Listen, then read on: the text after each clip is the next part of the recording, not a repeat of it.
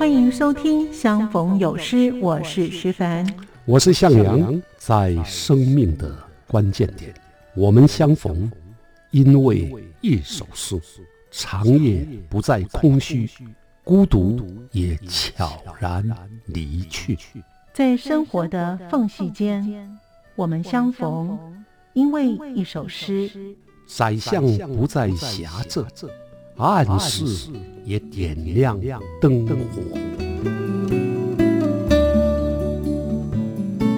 欢迎收听由向阳和徐凡主持的《相逢有诗》，与您共享好诗。欢迎收听《相逢有诗》，我是徐凡。在今天节目当中，作家向阳老师要让我们认识了迈向新世纪、行塑新风貌。我们在前几集呢，从一九九零年代昙花一现的网络诗，以及跨过了一九九零年代。进入了二十一世纪，台湾的新诗发展是不是跟二十世纪不一样了呢？进入二十一世纪之后，诗人是为数众多，因此在今天节目当中，我们就跟着向阳老师的脚步，一同去认识红红、徐慧芝以及林婉瑜，还有崔顺华，以他们做例子来了解新世纪的诗风不同的面相。欢迎收听。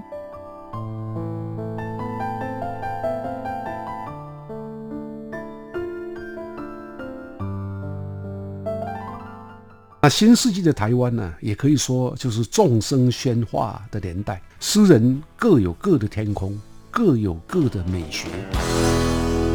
红红啊，本名严红雅，他曾经获得吴三连文学奖，也曾经主编过现代诗的副刊号，后来又独立创办了卫生纸 Plus 的诗刊。徐慧芝呢，本名徐有吉。他跟红红啊是同一个世代的诗人，他们的成长背景啊相似，出了社会以后也都是文坛跟出版界有名的名人。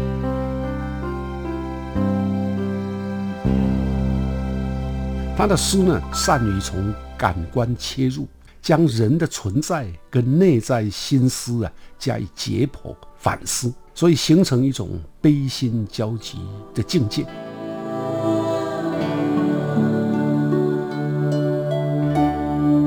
迎朋友们收听《相逢有诗》，我是徐凡，我是向阳。今天呢，要讲到第十集了，迈向新世纪，形塑新风貌。是的，老师，我们上一集介绍了一九九零年代昙花一现的。网络诗以及几位呢网络诗的创作者，像是从姚大军、曹志炼到老师您，还有徐文蔚以及呢苏少莲等人的作品，哎，相当有这些前卫的这种感受啊。那但是真的是也不容易持续了，超过了一九九零年代之后，要进入二十一世纪了。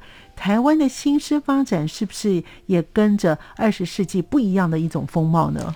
哎，没错啊，跨入两千年以后啊，新世纪就来了。嗯，所以一代新人换旧人，那新的世代也崛起，当然就会带来新的美学跟表现的方式。是的，那有很多啊新世代的诗人，繁花开遍，众星闪烁，他们拥有新的思维、新的世界观，也展现了跟前一个世纪不一样的风貌。所以二十世纪的台湾诗坛。比较倾向的那种角色的性格，现代派啦、创世纪啦、蓝星啦、力啦，哦，或者像更年轻的龙族、草根、阳光小吉等等，这是前一个世纪的角色风格。嗯，新世纪之后呢，虽然还是一样有诗社、诗刊，可是集体的创作倾向已经相当淡薄。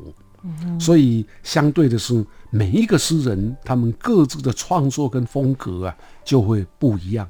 比较突出。那新世纪的台湾呢，也可以说就是众生喧哗的年代。诗人各有各的天空，各有各的美学。嗯，啊，所以我们也比较不容易再用所谓主义来界定。比如说，我们很难说啊，他是什么样主义的诗人呢？那加上网络还有数位媒体、社群网站啊，非常发达。嗯，所以也进入了一个自媒体的时代。所以优秀的诗人。不需要再依靠诗社、诗刊来撑他们的天空，他的创作环境也就更加的宽阔。一个诗人只要他的作品好，啊，就可以得到受到瞩目。所以新世纪可以说是一个自由创作。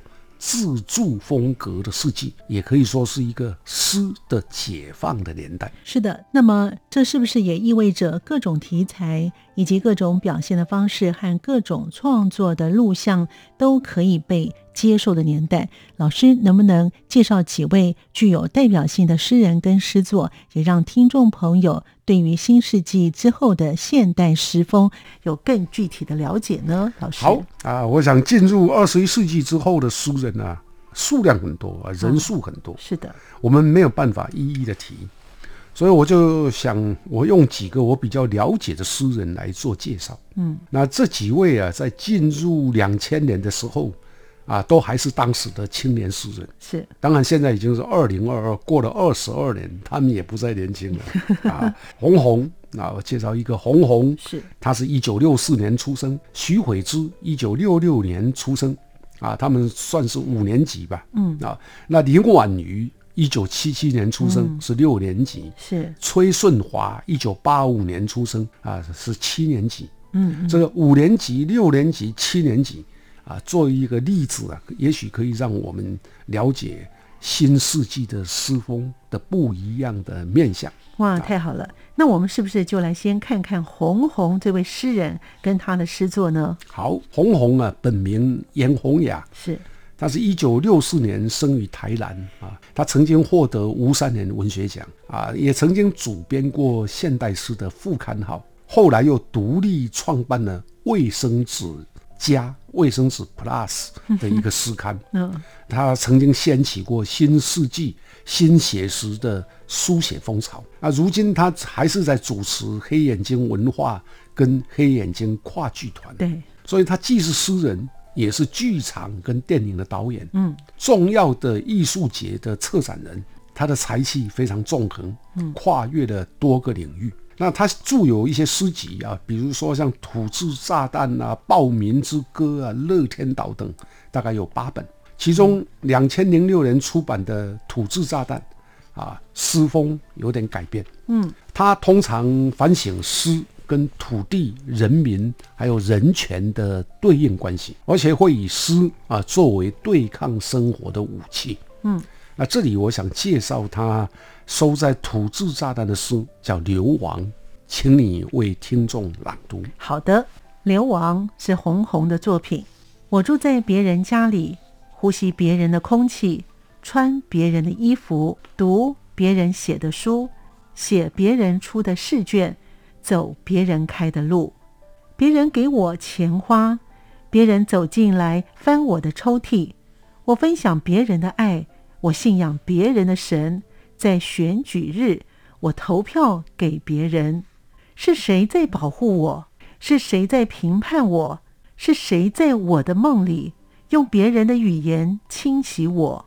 我就是别人，不然每个人都是我。在别人的喧哗声中，在别人的垃圾堆里，用分明是别人的脑袋思索着。自己的问题，这首诗啊写的很特别，是也相当深刻。嗯，它的题目叫“流亡”啊，流亡意味着主体性的丧失，就是我的不在。所以一开头他说：“我住在别人家里，呼吸别人的空气，穿别人的衣服，读别人写的书，写别人出的试卷。”走别人开的路，嗯，啊，这个很深刻的地方就在啊，他描述出了我们从小啊一直到大，甚至到今天啊，在体制内循规蹈矩的那种生活路径吗？是，好，我们什么都听人家的，也被安排好了啊，所以这个是非常犀利的写法。对，那最后一段呢，还点出我们通常以为是自己在决定自己的人生。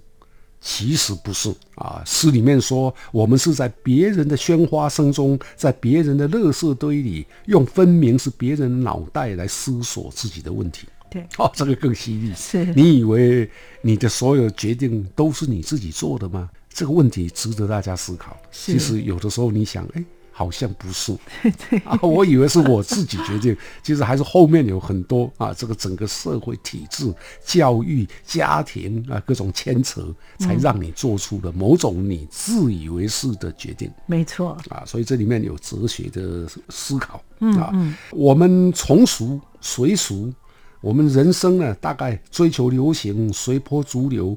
我们害怕自己跟不上时代，嗯，所以我们就会产生在一种精神跟知识流亡的状态，没有办法找到真正的自我。所以在这首诗里面，我们看到的是红红他的强烈的写实主义精神。但是表现的技巧跟语言呢，却能够推陈出新，嗯，逼近我们今天的社会，还有主流价值跟权力关系。是的，这是值得我们深思的诗哦。是的，那所以他的说的也是非常的清澈，也非常的明澈，但是又有一些呢，呃，就是暮鼓晨钟，也点醒我们的力量哦。那接下来徐悔之了，是不是也请老师介绍一下呢？好，那徐悔之呢，本名徐有吉，他是一九六六年呢生于桃园，他跟红红啊是同一个世代的诗人，他们的成长背景啊相似。对，出了社会以后，也都是文坛跟出版界有名的名人。嗯，他曾经担任《自由时报》副刊的主编，联合文学月刊跟出版社的总编辑。哦，现在是有路文化事业的社长。对。徐伟之出道很早，年轻时就曾经创立过地平线诗社。他的诗呢，善于从感官切入，将人的存在跟内在心思啊加以解剖反思，所以形成一种悲心交集的境界。他喜欢佛法啊，所以他能够用佛典入诗，对，来突出现代人感官世界的挣扎、矛盾与忏悔。他的诗集也很对啊，我们没有办法一一的念，嗯啊，比如说早年的《阳光蜂房家族》啊，到后来的《我佛莫要为我流泪》，当一只鲸鱼渴望海洋，有路哀愁等等。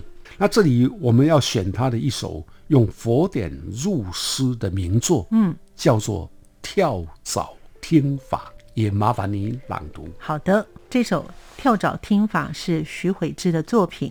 我的佛陀，当你巍巍端坐，如蓄势的海，不动的山，我却只听见禅丝银耳，如浪奔来，淹没我对你的呼唤。呼唤你，我的佛陀，我跟随你，听你说法四十年，早已知道你实无一法可说，我也无一法可得。你是那舟，带我渡河，河既未渡，如何烧舟？四十年来，我嗅你的味，观你的行，见法如气因长大；而你，我的佛陀，你日益消瘦。我听见你的骸骨瞬间的崩落，我也有喜，不喜法喜。我是一只跳蚤，被宽容的可以活在你的衣里怀抱之中。他们还在听你说法，或因修禅而涕泪悲泣。或因体解而赞叹欢喜，只有我，只有我知道，你是什么，再也不能说了。四十年来，我将第一次悲哀而无畏的摇持你，吸你的血，我有法喜。这世界只有我运过你的宝血，我有法悲，因为我吸的是这世界最后一滴泪。是的，啊，徐慧之啊。年轻的诗作通常过去是纯情浪漫，嗯，但这一首诗呢比较不同，对啊，当这是他出版诗集像《肉身》啊，还有《我佛莫要为我流泪》之后，用宗教来揭露自我肉身跟灵魂的特色，对这首跳蚤听法啊是很典型的佳作。我们读这首诗啊，会发现徐悔之。是用佛陀来作为祷告的对象，但是呢，这个祷告者呢却是跳蚤。啊，所以很特殊。嗯啊，跳蚤跟佛的关系，在这首诗当中呢，啊，他用跳蚤来比喻啊，说我我就是跳蚤啊，嗯，悲哀而无畏的咬着你啊，吸你的血，我有法喜，因为这个世界上只有我吸过你的血。可是我也有法悲，因为我吸的是这个世界最后的一滴泪啊！啊，其实啊，这个它是在映照着自我内心的贪痴爱恨，嗯，以及佛陀啊作为精神跟灵魂的救赎象征的无可如何、无力为之。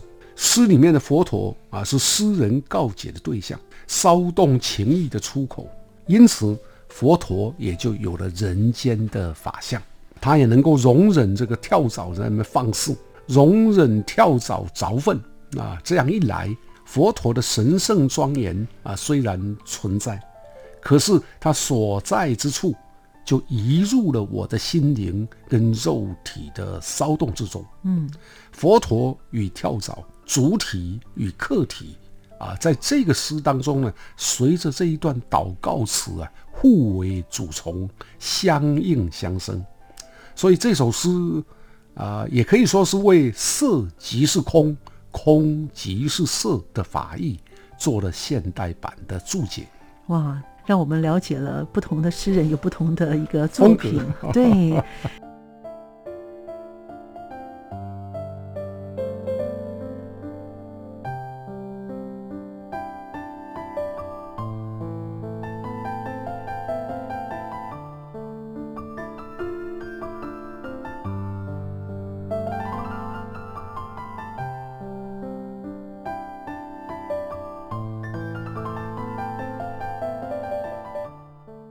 朋友们继续回到节目当中。刚才我们跟着向阳老师的脚步，一同去认识了五年级生的作家诗人洪红以及徐慧之他们的诗风。接着，我们一同来认识六年级的作家林婉瑜以及七年级的作家崔顺华他们的作品以及他们不同的风格。欢迎您继续的收听。林婉瑜。他曾经担任过出版社的编辑啊，现在专事写作。他的诗集也非常的多。他从二十岁开始写诗，在两千零七年的时候，红范书店为他出版了第一本的诗集《刚刚发生的事》。崔顺华啊，曾任文学杂志的编辑。啊，这个跟林婉瑜一样，目前也是专事写作。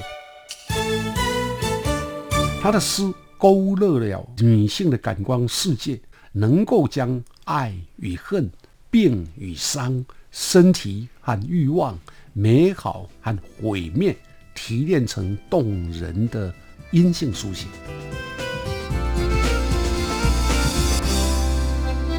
那我们前面介绍两位诗人都是男性，那老师女性诗人的风格是怎么样的？是不是可以请老师来帮我们介绍呢？先来介绍林婉瑜好了。好啊，林婉瑜啊，一九七七年出生，嗯，台中市人。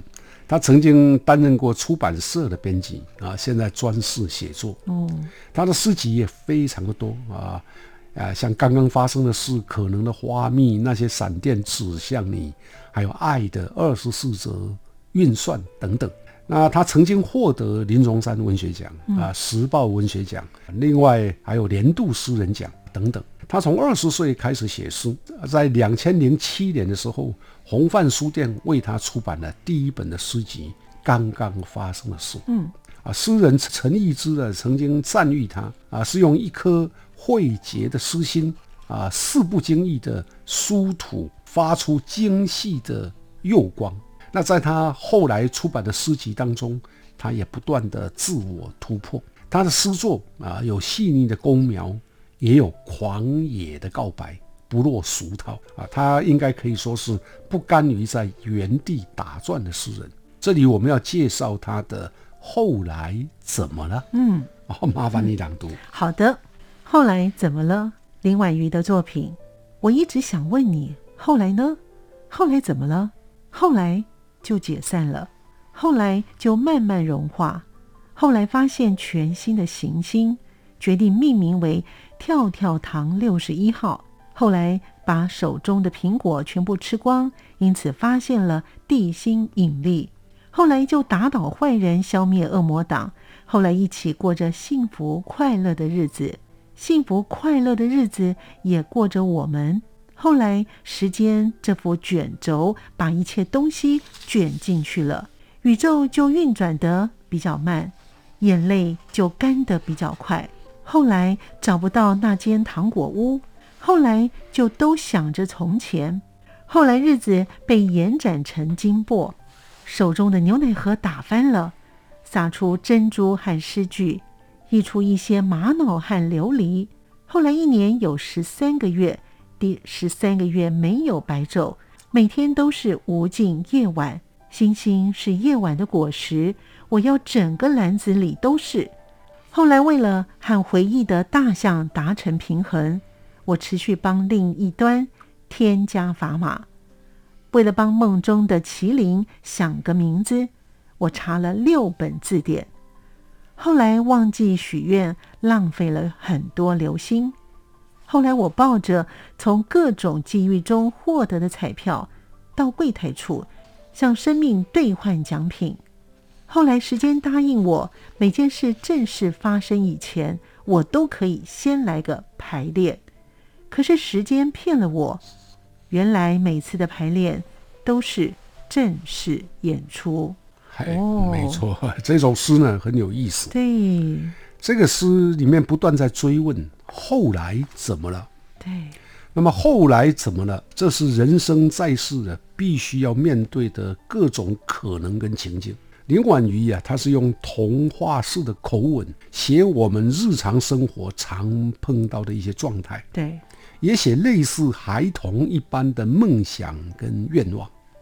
比如说啊，这里面说后来把手中的苹果全部吃光，因此发现了地心引力。嗯，后来一起过着幸福快乐的日子，那幸福快乐的日子也过着我们。对，包括后来忘记许愿，浪费了很多流星等，啊，都很有想象力跟创意。是。那这首诗最有力的部分是在最后一句，他说：“时间骗了我。”啊，原来每次的排练呢，都是正式的演出。对，啊，这个将前面营造的童话世界一股脑的推翻，嗯，指出了时间和世界的残酷，以及我们的人生啊，根本无法预作排练的那种结果。所以这首诗呢，也有哲学的或者哲理的思维。真的非常的特别哈，我觉得他最后一句真的写的非常好，然后又写的漂亮，哎，对。那我们前面介绍了三位的诗人，那接着呢，我们要介绍今天是最年轻的一位诗人，叫做崔顺华了。是的，那崔顺华一九八五年生啊，曾任文学杂志的编辑。啊，这个跟林婉瑜一样，是啊，目前也是专事写作。他是在两千零一十三年出版的第一本诗集，叫做《坡利路》，后来又有《你是我背上最明亮的废墟》啊，阿伯神出版。他的诗呢，基本上显露的是既华丽又冷艳的独特诗风。他的诗勾勒了女性的感官世界，能够将爱与恨、病与伤。身体和欲望，美好和毁灭，提炼成动人的阴性书写。嗯，所以我们在这里介绍他的一首诗，叫做《密室游戏》，也麻烦你朗读。现在这个密室游戏很夯啊，都变成电视了。好，我们来念他的《密室游戏》，这是崔顺华的作品。我的生活是一座密室，风漏不尽。点滴无光，在黑暗中伸出手掌，数算白日的透明的消亡。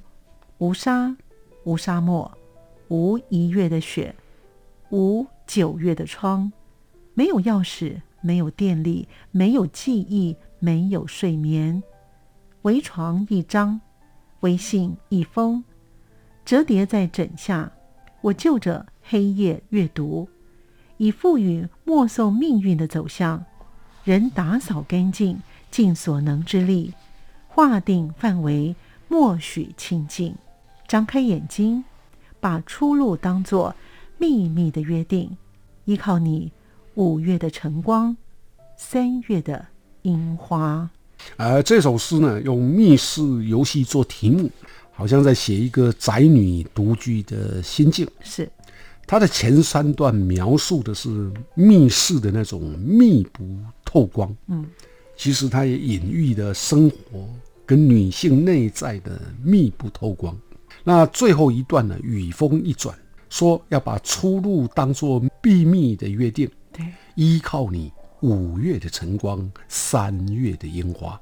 我们如果对照前面的诗句，前面有一段叫做“没有一月的雪”。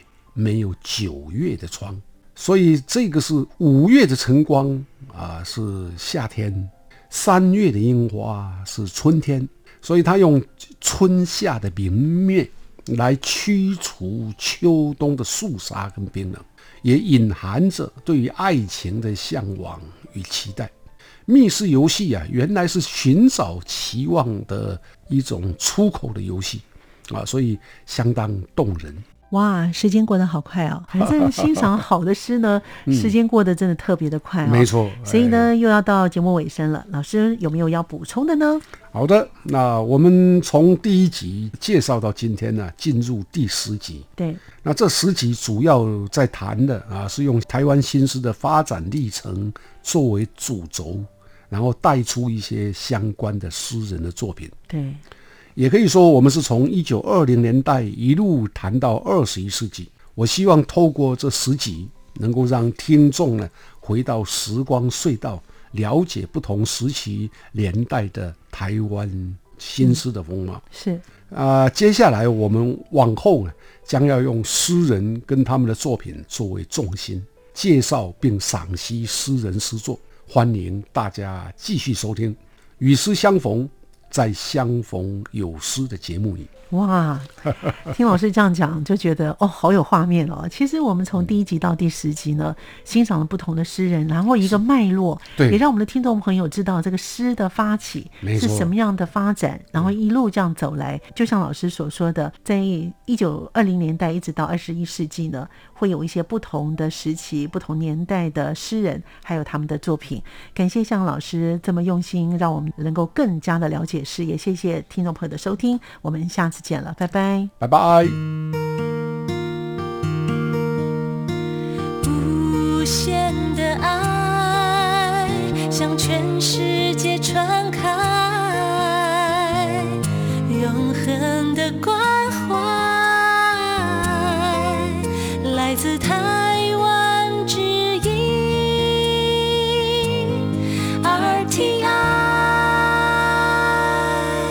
节目当中，我们一同了解了迈向新世纪不同的新风貌，有四位的不同诗人以及他们的诗的风格。您喜欢哪一位的作家跟诗的风格呢？感谢您的收听，我们下次见。